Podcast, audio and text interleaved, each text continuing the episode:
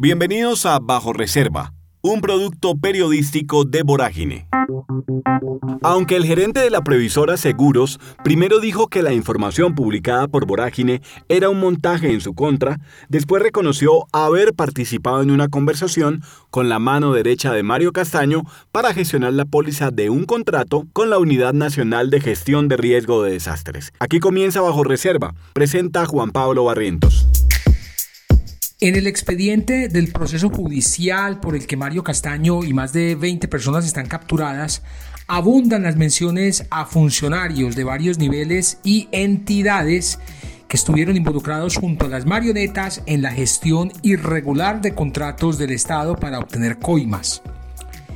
El 9 de agosto de 2022, Vorágine publicó el contrato de la Unidad Nacional de Gestión de Riesgos de Desastres por el que Mario Castaño recibió mil millones de pesos. La historia de cómo la red de corrupción se quedó con un contrato de la Unidad de Gestión de Riesgo para realizar obras en varios sectores de Manizales donde hubo deslizamientos de tierra. En esa oportunidad, las marionetas lograron armar un consorcio fachada para que Santiago Castaño, ingeniero que hoy está capturado, se quedara con el contrato y repartiera coimas. A Mario Castaño le tocó la bobadita de mil millones de pesos. La Corte Suprema hizo un informe detallado de cómo se quedaron con ese contrato de forma irregular entre las pruebas que recopiló para imputar cargos al senador liberal, incluyó una llamada que interceptó la fiscalía donde Juan Carlos Martínez, mano derecha de Mario Castaño, que está prófugo de la justicia, y Andrés Mauricio Grisales, gerente de Previsora Seguros, hablan sobre una dificultad que tenía el consorcio para obtener una póliza. Esa llamada, la transcripción de esa llamada la puede encontrar en www.voragine.com. Andrés Mauricio Grisales Flores. Andrés Mauricio Grisales Flores es el gerente de Previsora Seguros desde marzo de 2021. Para la publicación de la historia que lo menciona fue contactado por Vorágine, pero nunca respondió sobre su participación en la conversación que detalla la Corte Suprema de Justicia. La única declaración de Grisales sobre el tema fue publicada en un comunicado de Sintraprevi, el Sindicato Nacional de Trabajadores y Empleados del sector financiero y de los seguros. Este comunicado fue del 10 de agosto. En procura de una explicación sobre este tema, Sintraprevi se comunicó con el gerente Andrés Grisales, quien en su defensa dijo que nada de lo publicado es cierto, que él no tuvo nada que ver con ese proceso de contratación. Explicó además que todo es un montaje y una retaliación de los medios en su contra. Ante esto, Sintraprevi le solicitó y recomendó que de manera inmediata exigiera a los medios una rectificación. Eso es una parte de ese comunicado del sindicato. El comunicado titulado Previsora salpicada en escándalo castaño también hace referencia a Alejandro Noreña, una de las marionetas capturadas, que fue nombrado en noviembre de 2021 como subgerente de la sucursal Manizales de la Previsora. En ese momento el sindicato dijo que el nombramiento de Noreña era un caso de politiquería barata y su única fortaleza para ejercer el cargo son sus relaciones políticas, pues se conoce que es ficha del senador liberal Mario Castaño.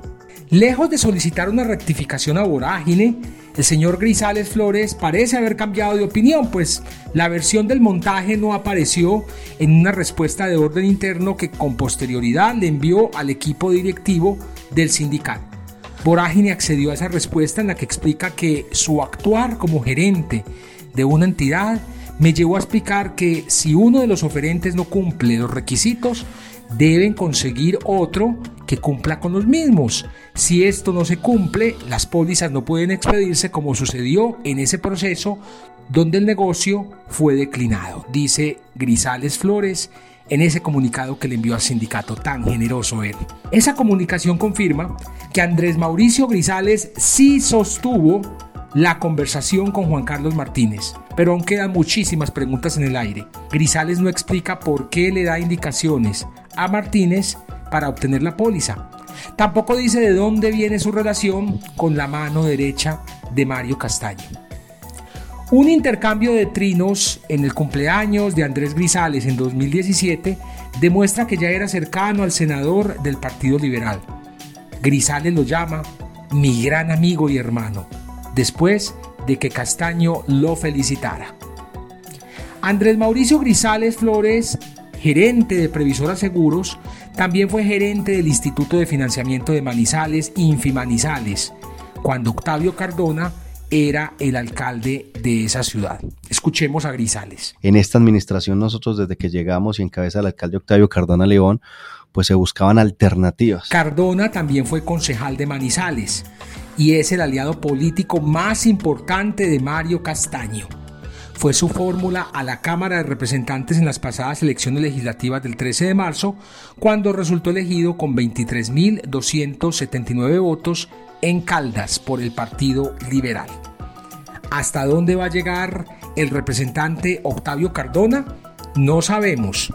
Lo que sí sabemos es que su relación estrecha y de amistad con Mario Castaño también lo podría llevar a la cárcel. Vamos a ver qué decisión toma la Corte Suprema de Justicia, porque poco a poco vamos llegando a donde un personaje clave de todo este escándalo, Octavio Cardona, exalcalde de Manizales.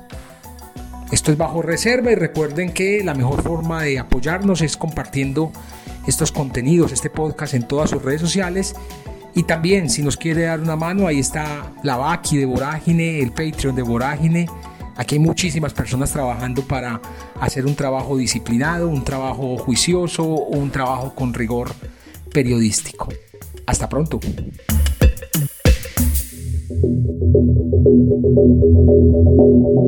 Bajo Reserva es un podcast de Vorágine, Periodismo Contracorriente, una producción de Ricardo Medivil para Virtua.